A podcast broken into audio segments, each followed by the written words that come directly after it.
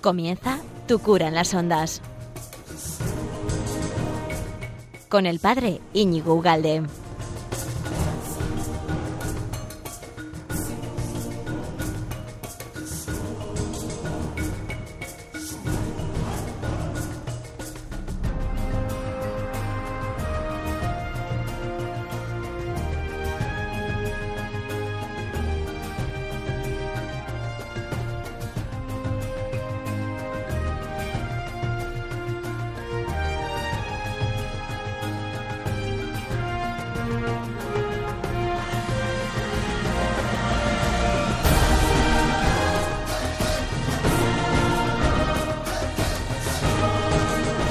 Buenos días, amigo de Radio María. ¿Qué tal? ¿Cuánto tiempo sin estar, verdad? Estabas echando en falta ya el, programa. Este programa quincenal de Radio María de Tu Cura las Ondas que nos posibilita esta gran casa, que es Radio María, de la cual es una gran catequesis, es una plataforma ideal de formación continua y que la parrilla que tiene, ya sabes que la puedes elegir en el momento que te dé la gana. Pasa a la página web de Radio María, eliges el, el, programa y lo escuchas cuando quieras. Incluso si te gusta un programa, nos haces un favor y te haces un favor y haces un favor a tus amigos cuando lo reenvías, lo, en fin, lo, difundes, etcétera, etcétera. Ya sabes que está esto en, un montón de plataformas, en la página web de Radio María, en ebooks, en Spotify, en, incluso tenemos un canal en Telegram, o sea que no te escapas, no te escapas. Bueno, entonces el programa que tengo preparado eh, me parece bastante interesante. Pero tengo conmigo a José María Sánchez de la Madrid, que es eh, un sacerdote madrileño que está en una parroquia que me parece que es interesante que escuches eh, lo que ha conseguido hacer, porque, bueno, tantos de nosotros, tantos de vosotros, los oyentes de Radio María, pues vemos las parroquias y a veces, aunque las queremos y, en fin, nos dan pena, ¿no? Eh, quizá que no conseguimos revitalizar, no conseguimos reanimar, ¿no? Entonces, aunque él se define como castellano, que eso quiere decir como... Pero da igual, es que no hace falta ser otro sitio para ser carismático, así de claro. Entonces, José María, gracias por estar. Muchas gracias por la invitación. Entonces, eh, bueno, ¿el sacerdote diocesano? Sí, yo soy sacerdote de la diócesis de Alcalá y estoy en una parroquia a unos 30 kilómetros al norte de Madrid. Eh, me ordené hace 20 años y en esta parroquia pues llevo ya 14 años. ¿En esta cómo se llama la parroquia? La parroquia Santo Domingo. Santo Domingo. ¿Tú, no aterrizas de, golpe y porrazo en esa parroquia, sino tienes como, bueno, un rodaje. Sí, primero estoy unos cinco años en una parroquia eh, de pueblo, que, bueno, pues fue los primeros años de sacerdocio y es como la luna de miel, donde pues disfruté mucho los primeros años de sacerdocio. Pero es verdad que al terminar, eh, uno eh, termina o terminé como con cierto eh, como anhelo, ¿no? Es decir, eh, eh, qué bonito han salido muchas cosas, pero, pero no puede ser que todo cueste tanto, ¿no? O sea, que todo el trabajo, las horas de trabajo pastoral, como que, que, que, dé tan poco fruto, ¿no? O sea, a ver, vamos a analizar eso, de que cueste tanto trabajo, ¿a qué te refieres? Bueno, pues que efectivamente era una parroquia donde había matrimonios, era una zona de expansión a las afueras del, cerca del corredor de Lenares, y, y es verdad que había, pues eso, niños, familias, pero como que eh, un poco lo que experimentamos todos los sacerdotes, ¿no? Que termina la catequesis, los niños se van, no terminas de conectar con las familias, sí tienes grupo de jóvenes, pero ves como que, que, está un poco estancado, ¿no? Que, que, hay como una desproporción entre la vida de oración, el trabajo y un poco los frutos que uno puede ver, ¿no? Esa, digamos, es tu primera... Esa es mi primera experiencia en esos primeros años de sacerdocio. En ese pueblo, en el Corredor de Lenares. Estoy convencido que muchos de los sacerdotes que nos pueden estar escuchando, incluso obispos que nos pueden estar escuchando, que no dejan, siguen siendo sacerdotes, claro, eh, pues puede ser que tengan esa misma sensación, ¿no? Entonces, eh, te mandan a... Entonces cambian, eh, me cambian y a esta parroquia al norte de Madrid, a 30 kilómetros al norte de Madrid, siguiendo diócesis de Alcadenares, y es otro, es otro, es otro planteamiento, ¿no? Esto es una urbanización que tiene sus peculiaridades, bueno, toda parroquia tiene sus peculiaridades, ¿no? Pero este, en este caso es que es, bueno, es Madrid, a las afueras de Madrid, la gente vive a, las afueras de Madrid, pero trabaja, estudia, va al colegio, a la universidad, a Madrid, ¿no? Por lo tanto, tiene sus, sus características propias, la gente llega más tarde, por lo tanto, los horarios son distintos a la hora de funcionar, ¿no? Lo bueno que es, pues que uno llega y es verdad que en esa zona, pues sí, sí hay, sí hay bastante práctica sacramental, ¿no? en comparación quizás con otros sitios. Pero según van pasando los años, uno se va dando cuenta o nos fuimos dando cuenta como efectivamente es, quizás es una eh, religiosidad un poquito más de, pues de tradición, ¿no? No es que la gente que vaya sea mala, por Dios, faltaría más, ¿no? Pero, pero falta como una vivencia de la fe, ¿no? Y hay un, un, ejemplo muy claro, ¿no? Que es, eh, llegó un día en el que eh, a un metro de la puerta, saliendo de la iglesia a un lateral, pues eh, había, había, había, una lata ahí de, Coca-Cola, ¿no? Y entonces es, es, algo como muy significativo y dije, mira, no, no voy a recoger, vamos a ver cuánto tiempo tarda esto en, en que sea limpiado por alguien. Y bueno, y pasaron los días, y ya no sé cuántos días fueron, pero por lo menos fueron tres o cuatro días en los que nadie hizo nada, ¿no? Entonces, Em, eh, evidentemente esto no, es el fin del mundo, ¿no? Pero, pero sí es, em, eh, es muy significativo, ¿no? Pues porque venimos de una tradición donde la gente que habitualmente va a las iglesias, principalmente, pues va, va a recibir, ¿no? Va a recibir, va a recibir sus sacramentos y luego se va, ¿no? Entonces, en el reto en el que estamos y que nos propone un poquito la iglesia es pues que las parroquias sean una comunidad de fieles, sea realmente una familia en la fe sea mía, la parroquia es mía, pues me preocupa cómo está, si está pintada, si está sucia, si, bueno, si, si, me ayuda a rezar, si me ayuda a ser mejor cristiano, etcétera, ¿no? Es, es algo para, sí, propio también. No es algo que lo administra el párroco. No es algo que sea solo efectivamente del sacerdote, sino que es algo que sea de todos, ¿no? Donde todos vivamos la fe, nos encontremos con el Señor, donde eh, oremos juntos, nos ayudemos juntos a vivir los distintos problemas de la propia vida, ¿no? No solo los elementos de fe, sino que, como en cualquier familia, que no solo recemos juntos, sino que ante las dificultades familiares, profesionales, laborales, pues podamos apoyarnos unos a otros. Y es un poquito el horizonte hacia donde vamos poquito a poco. Sí. Has dicho que, que cuando llegaste has hablado en plural pensamos, vimos, te, apoyas en el Consejo Parroquial, que está en sintonía contigo, entiendo. Bueno, al principio llegué, estaba yo solo de sacerdote, efectivamente, pero em, eh, empezaron a haber unas iniciativas que eh, empezaron a renovar, eh, a revitalizar la vida de la parroquia. Y empezó a haber gente que empezó a sentir esta, esta necesidad ¿no? de, ir haciendo ese giro, ¿no? de que realmente eso fuera la parroquia no solo un lugar donde ir a recibir sacramentos, sino una comunidad de fe.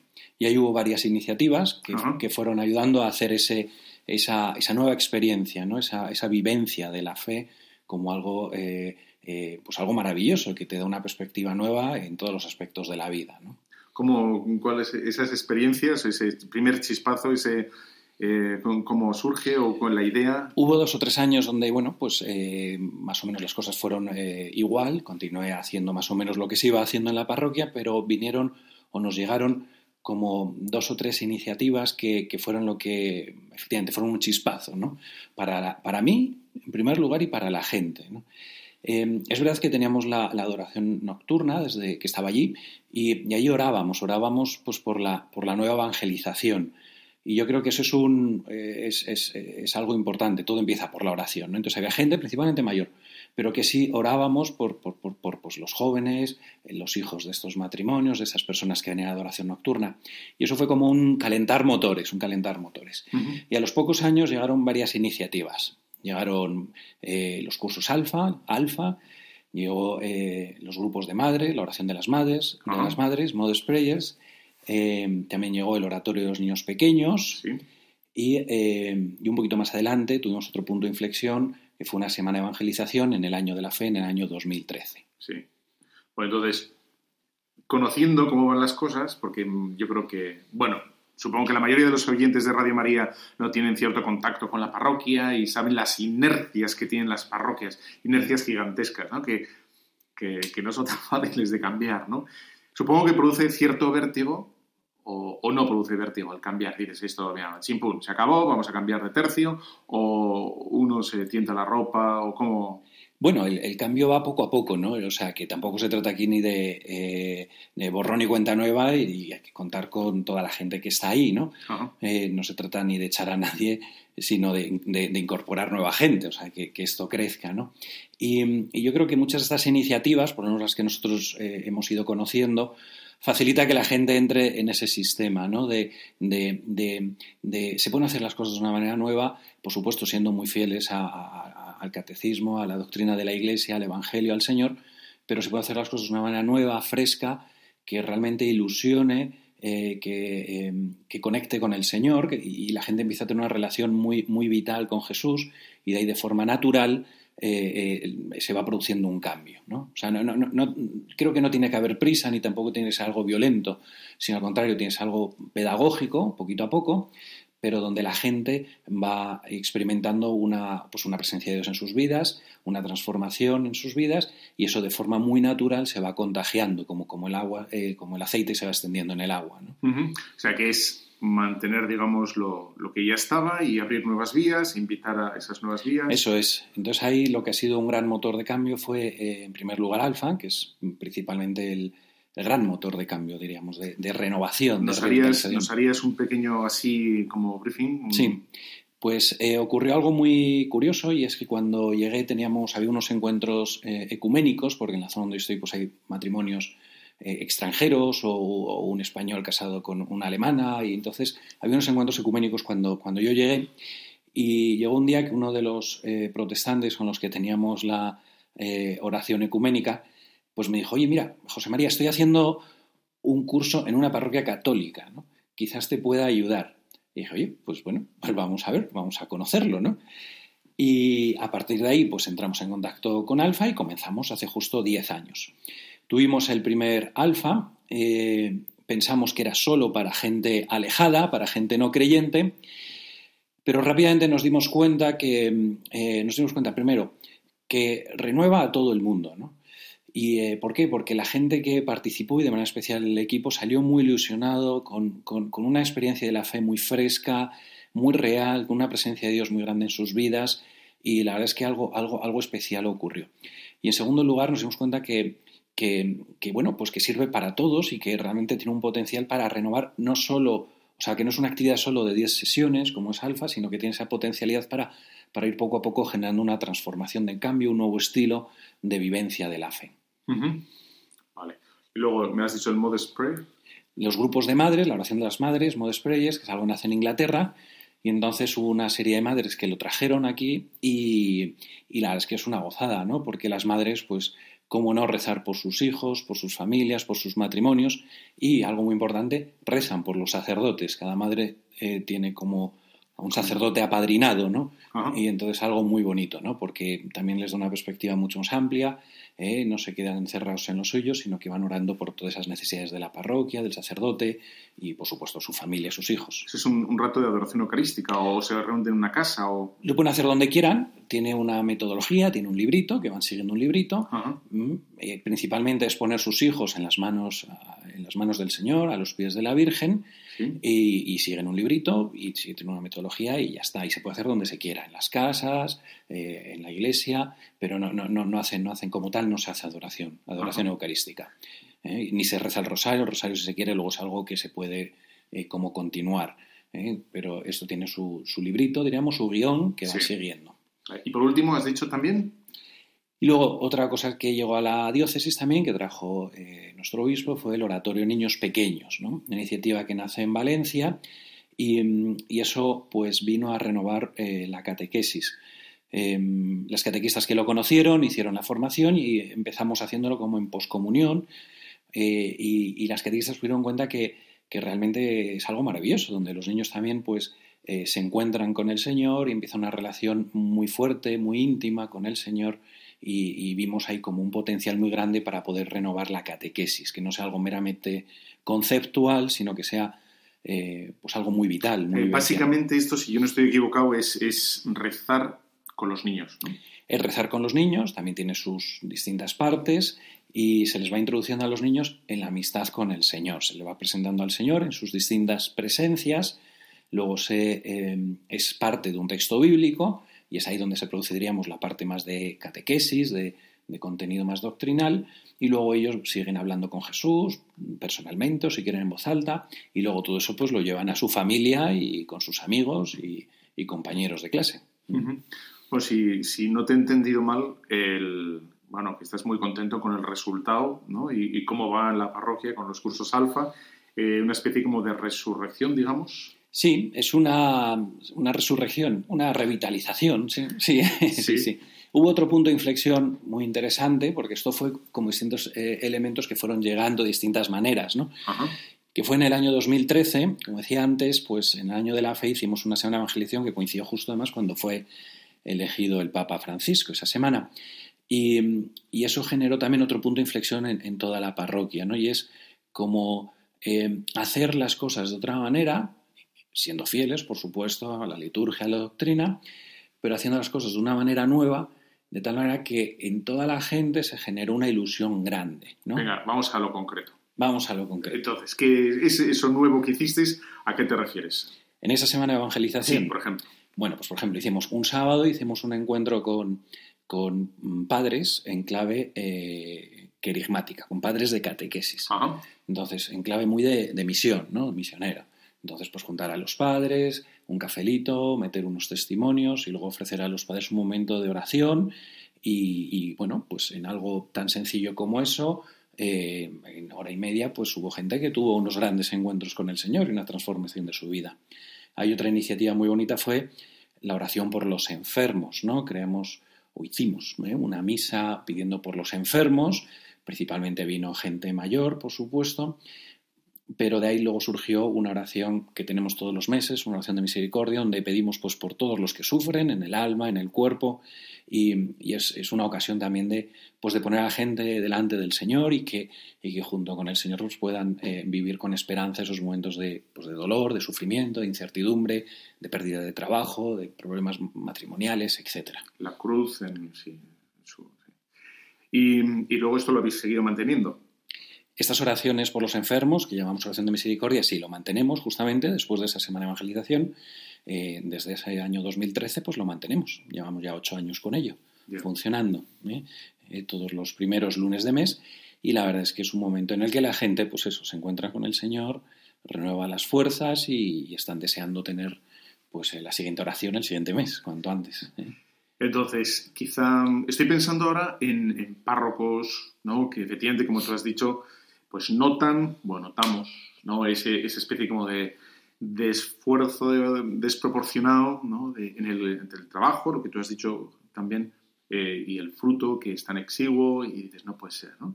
Y dices, bueno, tú te atreverías a, decir algo a un párroco que tiene una parroquia así, en fin, ¿no? Con potencialidad, con posibilidades, eh, ¿te atreverías a decir algo? ¿Aconsejarle algo en particular? Bueno, Em, quizás contar lo que nosotros hicimos, quizás eso pueda ayudar. Y fue en el año 2013, después de esos dos o tres años donde empezaron a llegar estas distintas iniciativas, fue montar un, consejo eh, o un grupo de gente, como queramos llamar, eh, en clave de evangelización. Es decir, eh, invitar a una serie de personas a orar, a orar y a poner cabeza, ¿no? Porque no, eh, la oración es la base, es el fundamento, pero luego hay que poner cabeza, hay que poner orden para que el trabajo sea eh, sostenible en el tiempo y para que no nos quememos los sacerdotes y tampoco se quemen los laicos. Hay estructuras que no las puedes mantener en el tiempo, ¿no? Claro, entonces eh, empezar a crear una estructura con un grupo de personas, hicimos un, grupo de 12 personas, pues el modelo es el Señor con los apóstoles, de oración y de reflexión.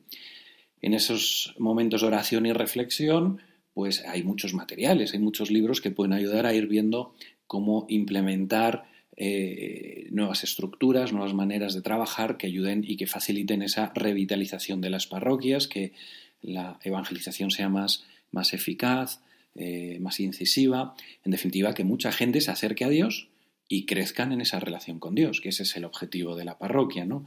Eh, no un dispensario de sacramentos, sino que siendo, por supuesto, la Eucaristía lo más grande que hay eh, y, hacia donde todo tiende, pero que hay muchos más elementos de vida cristiana que integrar en la parroquia.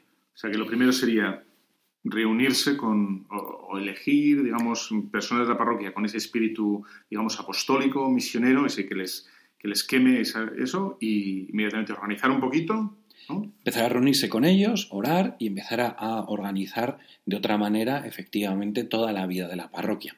A lo mejor hay que dejar algunas cosas, no pasa nada durante un tiempo, ¿no? Porque todo evidentemente no puede ser, entonces hay que priorizar. Entonces, a lo mejor hay algunas cosas que ponerlas como en pausa durante unos meses, no pasa nada. Eh, luego ya se retoman y se retoman de una manera nueva, con nueva ilusión y con un nuevo espíritu, ¿no? ¿Eh? O sea, más o menos lo que entiendo que has hecho es coger un cuadro antiguo, con un marco así un poco también antiguo, has quitado el marco y has puesto un marco moderno y el cuadro que es válido porque es bueno, porque es de calidad, bueno, luce de forma distinta porque, bueno, has puesto un marco, digamos, adecuado. ¿no? Es darle un 2.1.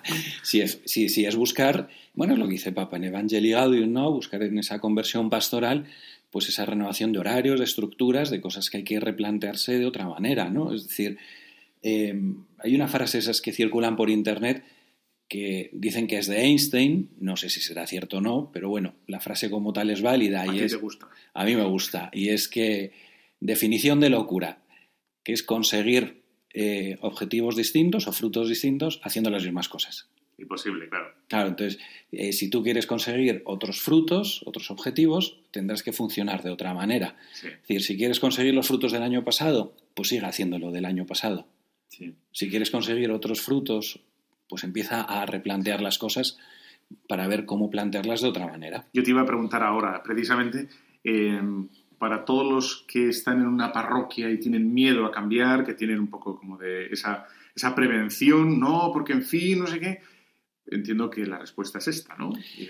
Hombre, a ver, es normal que el, cambio de, miedo, pero lo que yo he sido conociendo los sacerdotes que han ido afrontando distintos proyectos de renovación, de revitalización, de conversión pastoral, es que, si las cosas se van haciendo poco a poco, intentando integrar a la gente, explicándolo, es decir, primero en ese grupo a lo mejor más pequeño y luego con ellos irlo explicando a los distintos colaboradores y luego a la comunidad parroquial, la gente va viendo los beneficios, lo van viendo en sus hijos, en sus nietos.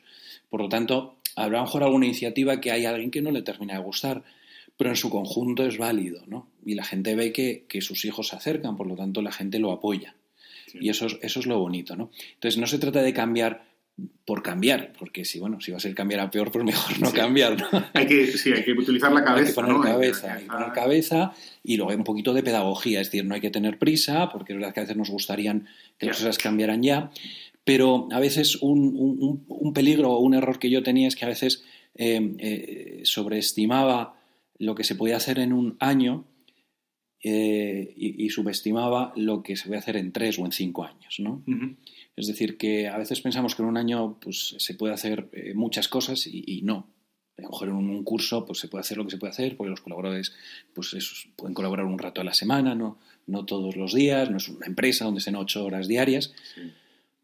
Pero en cuatro o cinco años se pueden ver muchos frutos y eso es lo que nosotros vimos, ¿no? que en, eh, en, dos o tres años llegaron todas esas iniciativas y empezaron a crear un estilo nuevo, empezamos a ver frutos y luego vino el momento de empezar a poner más cabeza para que todo eso fuera sostenible en el tiempo. ¿no? Sí, señor. Entonces, pedagogía un poco sin prisa, pero sin pausa, pasito a pasito. Sin urgencia. O sea, hay una urgencia como interior pero no es prisa exterior, ¿no? Es, es, ir poniendo bien las bases y la gente, la gente va entrando y entonces eso llena y es maravilloso, ¿no? Y va transformando la vida. Bueno, a mí, yo cuando conocí tu iniciativa me pareció muy atractiva, me encanta porque, porque estás muriendo de éxito. ¿Se puede decir eso? No. No. porque queda mal. Queda mal, ¿no? está muy bien. es, El, es, El, señor. Bueno, sí, es, sí, es el señor. Es el señor. Sí, sí, Pero bueno, pero ha salido, ¿no? Bendito sea Dios que, que, ¿no? que, ha, que ha bendecido ¿no? esa iniciativa. Que, que, sale bien, que, está eso modificado. Bueno, hay, hay dificultades, no, no, todo sale bien a la primera, eh, pero uno intuye que hay cosas eh, que funcionan y otras que no funcionan. Eso es como esa intuición, ¿no? Entonces, pues esas que a lo mejor, que a lo mejor están más enquistadas o no terminan de funcionar, pues a lo mejor hay que mantenerlas, pero no potenciarlo mucho porque el día tiene 24 horas y ver cómo priorizar nuevas iniciativas que puedan eh, ilusionarlo. Dice el Papa también en, en Evangelii Gaudium, ¿no? La dulce y confortadora alegría de evangelizar. Y es verdad que, que en ese sentido pues llena mucho porque cuando ves vidas cambiadas, gente que, que, recuerdo una persona que, que, tenemos mucha amistad y se le hacía un mundo ir a misa y después de hacer alfa automáticamente iba a misa, no los domingos, a diario, sin decirle nada. Porque cuando el Señor coge el corazón, pues te lleva, ¿no? te lleva a ello. Sí, señor. Bueno, alfa, bien. Bueno, pues no vamos a entrar en alfa porque ya no, no da mucho tiempo, pero bueno, eh, supongo que si alguno quiere ponerse en contacto contigo, con tu parroquia, o lo que sea, si quiere conocer algo, bueno, en fin. bueno, vais a, ibais a organizar algo, ¿no? Y organizasteis en su día un... ¿Qué? Un encuentro. Sí, hace, hace cuatro años para explicar un poquito cómo iba y tal. después de tres años de trabajo, ¿no? Efectivamente con ese consejo con ese grupo de gente, pues eh, compartimos con algunos sacerdotes y colaboradores pues, ese trabajo que estábamos haciendo.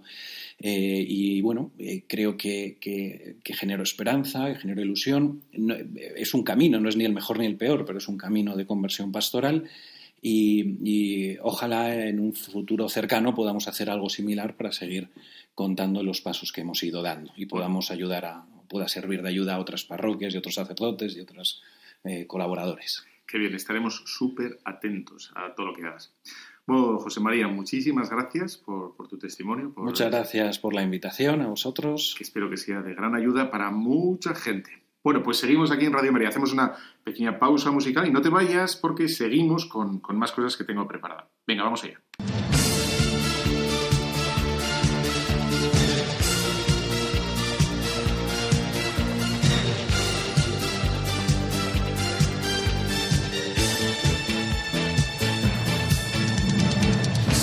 Soy de aquellos que sueñan con la libertad. Capitán de un velero que no tiene mar. Soy de aquellos que viven buscando un lugar.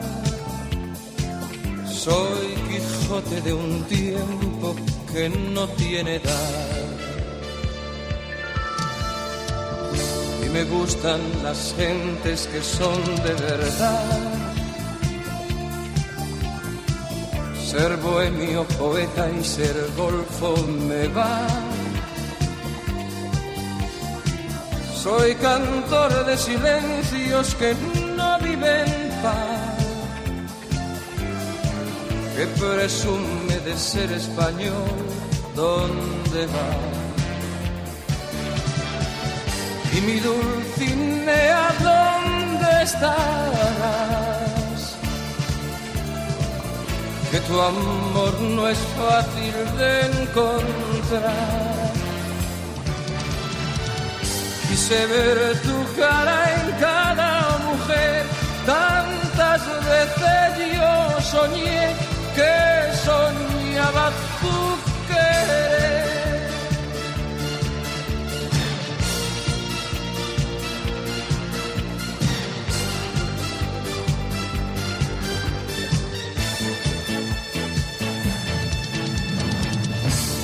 feliz con un vino y un trozo de pan.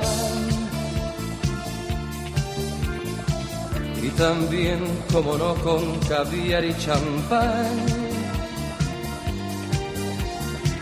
Soy aquel vagabundo que no vive en paz. Me conformo con nada, con todo y con más. Tengo miedo del tiempo que fácil se va. De las gentes que hablan, que opinan de más. Bueno, pues seguimos aquí en Radio María. Gracias a esta gran casa nos podemos encontrar cada 15 días con estos temas y estos testimonios y alguna entrevista que tengo todavía preparada y muy interesante. Estate, estate atento, estate atento. Em, bueno, pues cada, cada 15 días tu cura en las ondas, que luego esto eh, aterriza en la red, en esa gran plataforma, otra plataforma gigantesca que es Internet y que, y que puedes encontrarme, encontrarnos eh, pues en Evox, en Facebook, en Instagram, en Twitter, incluso tengo un canal de, de Telegram para que si te gustan, pues lo envíes, lo reenvíes, lo reescuches. Bueno, y lo que haces con este programa, con cualquier otro programa de Radio María. Bueno, he elegido esta canción de, de Julio Iglesias que se titula, Quijote. Quijote. Tiene un punto de quijotesco, ¿no? Nuestra, un punto, un punto, no todo, ¿no?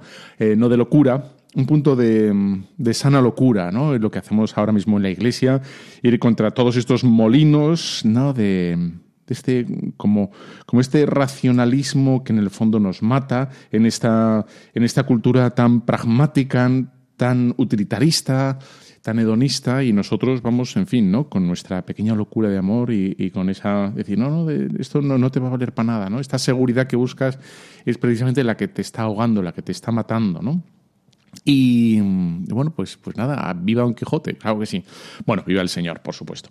Y mm, bueno, entonces ahora tengo una segunda parte que me parece que es espectacular, espectacular. ¿eh? Y lo he titulado, por ejemplo, ¿no? El hombre fragmentado. ¿Qué, qué te parece el título? El hombre, el hombre fragmentado. Entonces, con lo que este título o con, esta sección del programa de hoy, quiero intentar hacer un pequeño análisis. Tienes que estar un poco atento, ¿eh? Hoy tienes que estar un poco atento porque hay mucha. Voy a meter bastante candela. Eh, voy a meter cañas. Y entonces necesito que estés un poco atento porque voy a hablar de qué es lo que le ocurre, qué le ocurre a tu sobrino, qué le ocurre a tu marido, qué te ocurre a ti. Eh, qué nos ocurre a todos en la pastoral de la Iglesia, qué es lo que está fallando, cuáles son las, las notas en las que podemos, digamos, eh, descubrir las, eh, las, carencias, las fracturas, las fallas del hombre actual. Bueno, pues tendríamos que irnos un poquito atrás, ¿no? No mucho, no, tampoco vamos a hacer aquí una historia de la filosofía, entre otras cosas, porque creo que ahora mismo soy incapaz, ¿no? Tendría que, prepararlo mucho más. Pero podríamos decir que, hasta hace bien poco, más o menos, 500 años, ¿no? Vamos a más o menos. Em, religión, fe, era igual a conocimiento, ¿no? Era... O sea, la fe era conocimiento, nadie, nadie, dudaba y nadie ha dudado hasta hace más o menos. Bueno, tú y yo tampoco dudamos, ¿no? Pero en general la cultura eh, la fe era conocimiento, es decir, lo que uno creía era sinónimo de verdad. Y, ya está. Ahora no, ahora en absoluto. Pero no, ha sido así hasta hace, pues más o menos, 500 años, ¿no? La Reforma, Lutero, todo el movimiento este religioso, la, bueno, la conciencia, em, el examen, ¿no? El examen de, las escrituras, el examen propio, em, la sola fe, todo esto que nos, que nos trajo Lutero, que hizo que se rompiera, digamos, esta seguridad en el que la fe es igual a conocimiento, es decir, que Dios existe, que Dios es bueno, que tenemos un alma, que todo ha sido creado, todas las verdades, ¿no? Que, mm, que el cuerpo está hecho para alabar a Dios, no es una máquina, no está hecho para el placer, sino etcétera, etcétera, tantas, tantas y tantas cosas, ¿no? Eh, que hay una verdad clara y hay un mal claro y hay un bien claro, todo eso, ¿no? Eh, cosas que son malas siempre y han sido y van a ser. Bueno, todo esto que he dicho ya sabes que ahora mismo se duda y se pone en solfa, no, no, no se tiene en claro. Y, y si se admite, si se admite, incluso por muchos bautizados, eh, se admite como una opinión, ¿no? Como diciendo, bueno, el azul es el más bonito que el rojo. Esa es una opinión, ¿no? Pues que tú pienses que Dios existe, que las cosas han sido creadas desde, bueno, pues en un momento dado, que tengamos un alma, que nuestras obras pesen ante la eternidad. Todo eso es eso muy bonito, pero es una opinión, ¿no? Bueno, esto no era una opinión, esto era, bueno, ¿qué es lo que ha ocurrido? Y es lo que, bueno, en el momento de la ilustración, ¿no? Ese es el gran momento de o sea, el, punto con el que comienza todo este jaleo es eh, nuestro amigo Lutero, que hay una fractura de esa unidad religiosa, ahí se ve que no está tan clara esa unidad. Bueno, no sé si, se ve que no está tan clara. Lo, que se advierte es que se fragmenta esa unidad cristiana de Europa y se fragmenta, ¿no? Los anglicanos, protestantes, los católicos, los hugotones, todos estos. Bueno, ahí se, como se, bueno, empieza esa, esa, fragmentación en la fe, que luego, claro, efectivamente va, va a cuestionar y, a rehacer el pensamiento, decir, bueno, ¿por qué está fallando esto? etcétera, etcétera, etcétera. Bien, va a llegar la Revolución Francesa, la Revolución, el croissant, el croissant, ¿no? Entonces, em, ¿qué es lo que va a pasar? ¿no? La Revolución Francesa es la ilustración, eh, las luces, la sola razón, em, la enciclopedia, el conocimiento enciclopédico.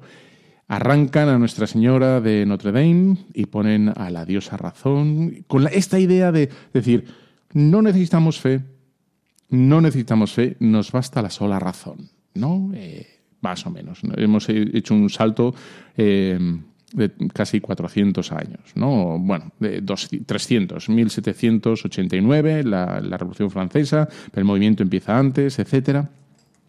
Entonces, ¿qué es lo que ocurre? Pues que se va a intentar abarcar todo con la razón, ¿vale? Entonces, se desprecia la fe, se arrincona la fe, eso es para ti, para tu casa, para tu, para tu momento de la noche, para rezar antes de meterte a la cama, pero la fe no va a dirigir, no puede, no puede enseñarnos nada y vamos a, utilizar exclusivamente la razón, ¿vale? Yo creo que este análisis somero, Eh, yo creo que estarás de acuerdo, ¿no? más o menos, ¿no? Entonces, em, claro, parece que con la razón es verdad que, vamos a llegar a, todos los rincones, ¿no? Vamos a poder explicar absolutamente todo, todo, ¿no? Y, ya está. Pero claro, con, la sola razón va a haber muchas cosas que, va a ser muy complicado explicar y demostrar tal y como se quiere, porque se va a utilizar la razón solo desde el punto de vista pragmático, es decir, lo que sea demostrable. ¿eh? Demuéstrame ¿no? que eso es así, que, que, que esto es malo, que esto, es, que esto está mal. Demuéstrame que esto está bien. ¿no? Demuéstrame que, que estoy hecho para el amor. ¿no? Demuéstrame que, que he sido creado por amor. Demuéstrame que Dios es bueno. Demuéstrame que existe el cielo. Demuéstrame que la Virgen María era virgen. Demuéstrame que en este cacho de pan está. Claro, esa demostración empírica, esa, esa demostración, eh, efectivamente, no llega con el método, con el método científico, ¿no? Método científico yo puedo saber que en este cable hay electricidad. No, hay un aparatito que pones y... ¿no es? Método científico, aquí hay electricidad. Por lo tanto, está. Método científico, mira, este es el grifo, agua caliente, agua fría, ¿no? Esto con esto se calienta y agua caliente, ¿no? Con esto echas esto y mm, descalcificas el agua eh, con el sal, eh, la sal, etcétera. Eso es método científico. Pero claro, podemos llegar de verdad con este método, con este modo de, conocer tan, tan enjuto, tan, tan estrecho, podemos conocer las cosas grandes de la vida. ¿Quién soy yo? ¿Qué es lo que tengo que hacer para acertar en mi vida? Eh, ¿por qué tengo que hacer lo bueno siempre? ¿Por qué tengo que hacer lo bueno siempre? Cuando a veces con las cosas malas atajo.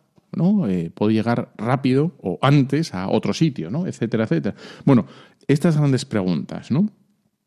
Eh, claro, con, este método no, no puede ser, no puede ser.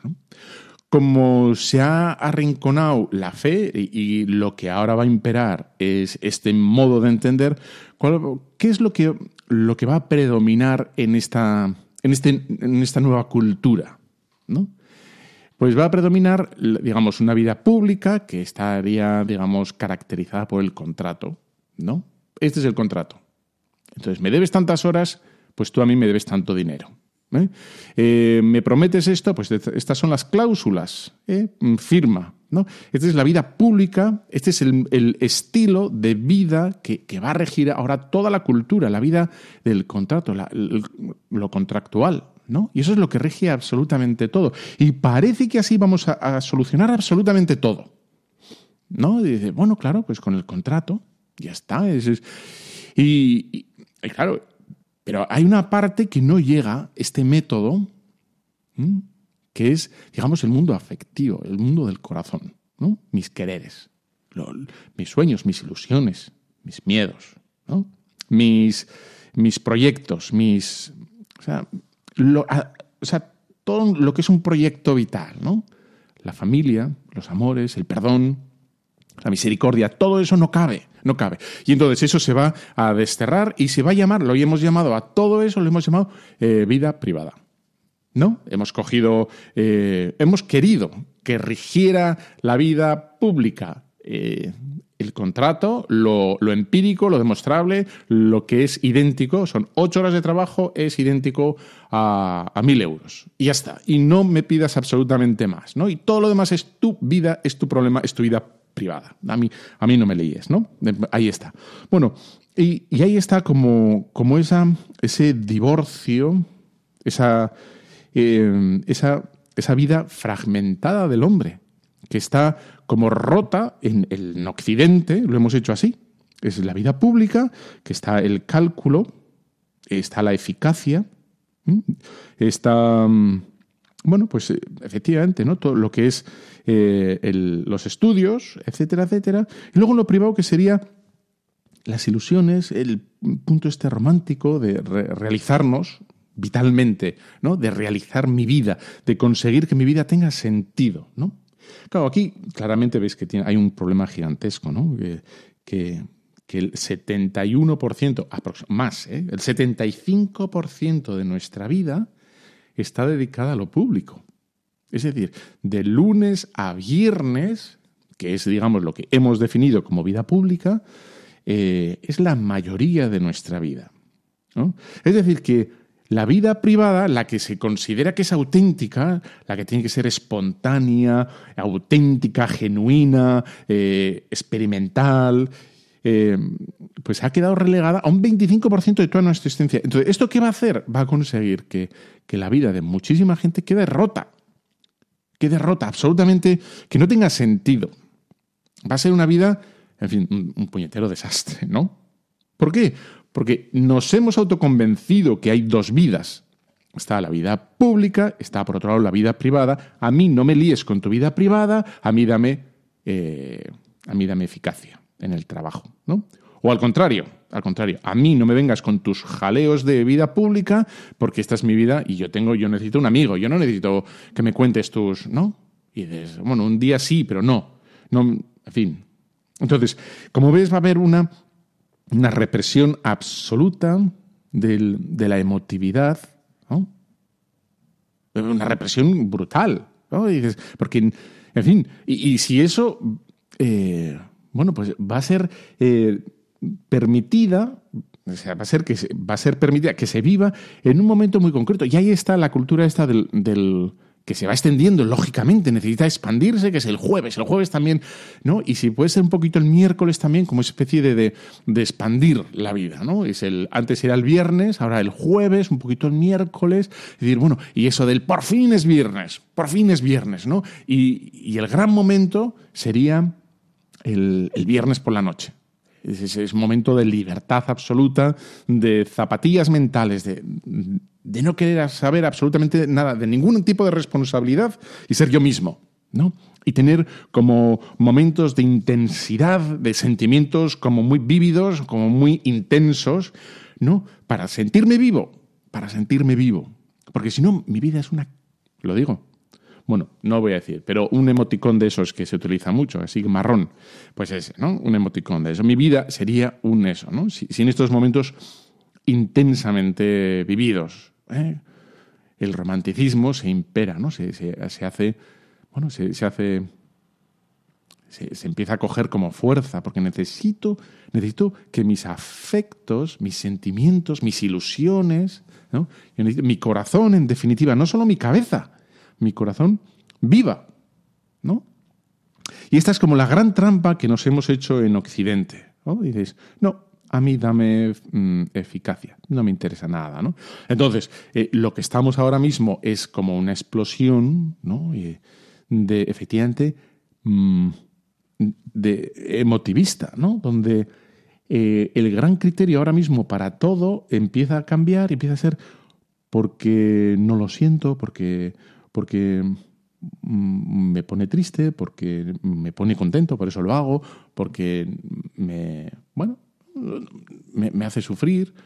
Entonces, el, el, criterio, la nueva norma moral, ahora mismo ya o está siendo desplazada no por si es bueno o malo, sino si me, si me hace feliz, ¿no? si, si me hace sufrir, si me pone contento, si etcétera, etcétera, etcétera. ¿no? Como ves, estamos desdoblados y, y hemos permitido ¿no? Que, ese, digamos, esa conquista de la razón a todo el espectro, ¿no? Darle esa primacía de la razón. En este sentido es como, como raquítico, ¿eh? Cuando hablo de la razón, digo desde el punto de vista empírico, de, bueno, como si fuéramos solo tubos de ensayo, pipetas, ¿no? Y dices, no, esto, esto esto no es así empíricamente hablando, ¿no? No me lo puedes demostrar. Entonces, hemos construido una sociedad en que efectivamente hay tantas, tantas cosas que no son empíricamente. Necesito de la familia, necesito la fidelidad, necesito comprometerme, necesito que me perdonen, necesito que me enseñen, necesito que me enseñen cuál es el camino de la verdad, el sentido de la vida, etcétera, etcétera. Claro, que, ha ocurrido esto, ¿no? Que es un, lo que estamos viviendo ahora es un, es un sujeto absolutamente fragmentado, ¿no? que puede ser perfectamente súper eficaz y súper eficiente en el trabajo, pero en su vida privada es un desastre. ¿Por qué? Porque necesita un oxígeno que no se lo da este mundo tan racionalista, tan utilitarista, tan pragmático. Me acuerdo, creo que ya te he contado alguna vez, ¿no? Es que me impresionó muchísimo de, de un chaval joven, tendría treinta y pico años, treinta y pico años, ¿no? Y me acuerdo que había conseguido, es que había conseguido en muy poco tiempo estar en, en la cima de, bueno, de alguna empresa o de algún, pero, de algún emporio importantísimo en Wall Street.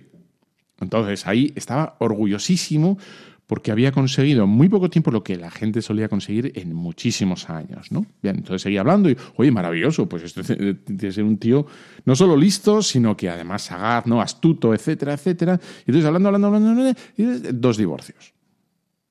¿cuál era el precio del éxito en la vida pública? Pues era el fracaso en la vida privada. El precio era ese, ¿no?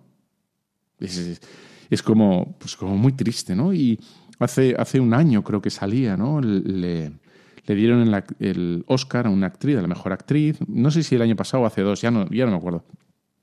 Pero daba gracias, daba gracias cuando recibió el Oscar al, aborto que había realizado, ¿no? porque si no, no hubiera podido desarrollar su carrera ¿eh? y conseguir el Oscar. Es decir, que estaba pagando con el precio de su vida privada el éxito de su vida pública.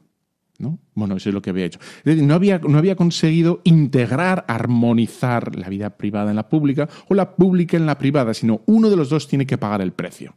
¿no? Si tú tienes que mm, querer tener éxito, uno de los dos tiene que pagar el peaje, o la privada o la pública. ¿no? Así, tal y como está planteado ahora mismo, ¿eh? tal y como está planteado el, el, mundo. ¿no? Es un, por lo tanto, es una pena enorme. ¿no?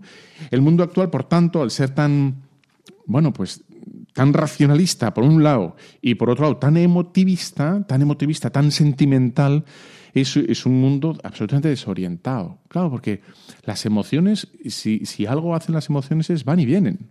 ¿eh? Y dices, ¿hoy por qué me he levantado bien? No tengo ni idea, pero hoy es espectacular, ¿no? Eh, me he levantado dando un salto mortal, ¿no? Eso decía Hombres G. Eh, pues, pues ahí está. ¿Y ¿Por qué hoy y mañana de repente te cuesta y dices, el café, ¿dónde está el café? ¿Dónde lo he metido? Y dices, bueno, pues es, por tanto se trata de una persona desorientada, ¿no? Y, que es una pena, es una pena gigantesca, ¿no? Donde lo único que busca es sentirse, lógico, ¿eh? Todo el mundo, sentirse bien y, claro, lo de sentirse bien no está al alcance de la, de la, mano, ¿no? Como comprarse una lata de Coca-Cola. Y dices, bueno, pues eh, eso es, sentirse bien es como comprarse una lata, la quiero ahora y lo hago. Pues no, no, no es tan fácil, ¿no? Por tanto, es una sociedad que busca em, sensaciones y busca sentirse buscando eh, sensaciones intensas, busca eh, sí, que ese mundo afectivo del corazón le salve de esa monotonía, de esa atonía, de, ese, de esa insipidez que da el mundo profesional, ¿no? que es tan duro, tan frío, ¿no? y que el otro día eh, veía la entrevista que le hicieron a, a un actor, eh, Matthew McConaughey, McConaughey o como se dice, como se diga, y, y decía en la entrevista, ¿no? Que le hacían de una forma súper clara y súper sincera, decía, en Hollywood nada es personal, nadie, nadie va contra, ¿no? Contra nada. Eh, sino que es, es, cuestión de dinero, ya está, no, no, no te, no te líes, no, no es cuestión de que tener, no tener amigos o tener amigos, sino es cuestión de, de dinero. Y está, dices, das dinero, pues te promocionan. No das dinero, no te promocionan. Eres nada, no eres nadie, ¿no? Si te va bien, tienes amigos y si... Bueno, lo decía con ese como muy descarnado, ¿no? Y ahí está. Por lo tanto, es un mundo, es un mundo eh, hemos visto, ¿no? Eh, fragmentado, es un mundo desorientado porque los sentimientos no tienen dirección. La voluntad sí, yo quiero, Mm, ser, yo qué sé, máster en lo que sea. La voluntad te da fuerza, te da, te da ¿no? dirección. Y, por tanto, como es un mundo desorientado, em, vive lo inmediato. Vive el instante. Claro, estás buscando en todo momento, el mundo moderno busca en todo momento em, sentirse bien, sentirse a gusto. Ahora, ¿no? En el trabajo, entonces, todo eso de los coaches, ¿no? el management, el, el, ese que te viene y te dice, venga, tú puedes, tú. Salía un vídeo hace poquito de, de, uno que salía corriendo y decía, me, he encontrado un coach, socorro, ayúdame, que me he encontrado un coach. ¿no? El coach es el que te, te tiene que insuflar aliento, ánimo, ¿no? Como una especie de, de píldora afectiva en el, en el trabajo, porque el trabajo es gris, ¿Eh? Es, es, vamos, un tour que te mueres, necesitas a alguien que te diga, sí, tú puedes, porque vamos a conseguirlo, porque vas a esto, es un día fenomenal, es un día fantástico. Tienes, necesitas un plus, ¿no? De intensidad, porque si no se hace irrespirable, ¿no? Claro, ¿qué es lo que, cómo se consigue una unidad? Necesitamos buscar la unidad, es decir, que el yo reine y gobierne en lo público y en lo privado. Que no se desdoble, que no sea yo en lo privado una cosa, la doble vida, ¿no? Que yo no sea una cosa en lo privado y otra cosa en lo público, sino que yo sea cabal, leal, ¿eh? que sea trabajador, honesto y que me, me, llene, me llene lo que yo hago, ¿no? El trabajo de cada día, el que haya elegido o por circunstancias tenga entre manos, ¿no? ¿Cómo es? Claro, ¿cómo integras la razón, la voluntad, los afectos para que todo colabore en un mismo proyecto, el de construir mi vida? Que la voluntad y mis quereres ¿no? y, mis sentimientos vayan en la misma dirección. Bueno, pues es una palabra que la hemos oído mil veces y que es maravillosa y, que a lo mejor la hemos desterrado un poco, que es el descubrir la vocación personal, la vocación de personal. ¿Quién soy yo? Soy sacerdote, yo soy sacerdote en lo público, cuando estoy por la calle y en mi casa. En mi casa, yo no sé, en fin, ¿no? Bueno, me pongo en pijama, sí, no voy a ir en pijama en la, por la Gran Vía, pero, pero vamos, en fin, ya me entiendes, creo.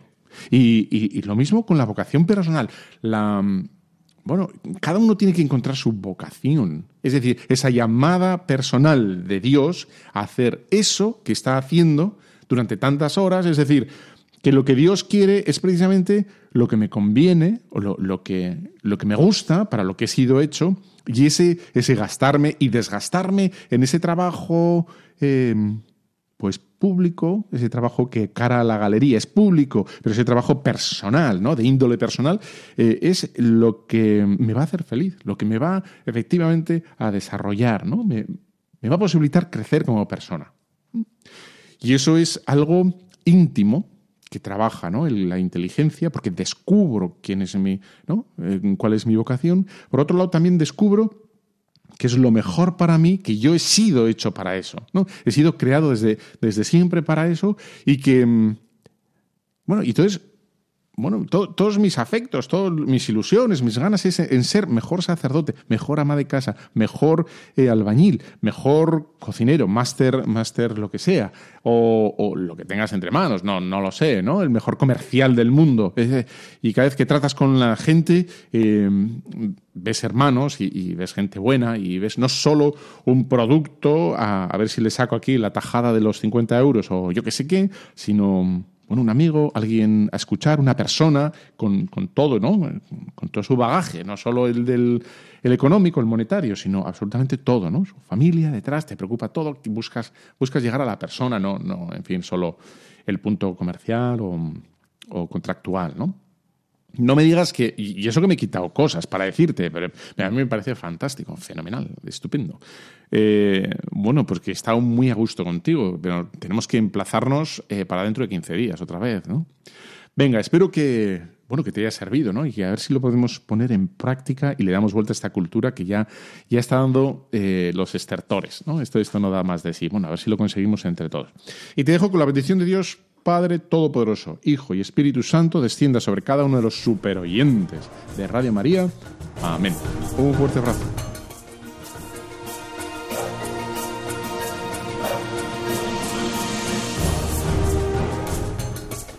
Han escuchado Tu cura en las ondas con el padre Íñigo Ugalde.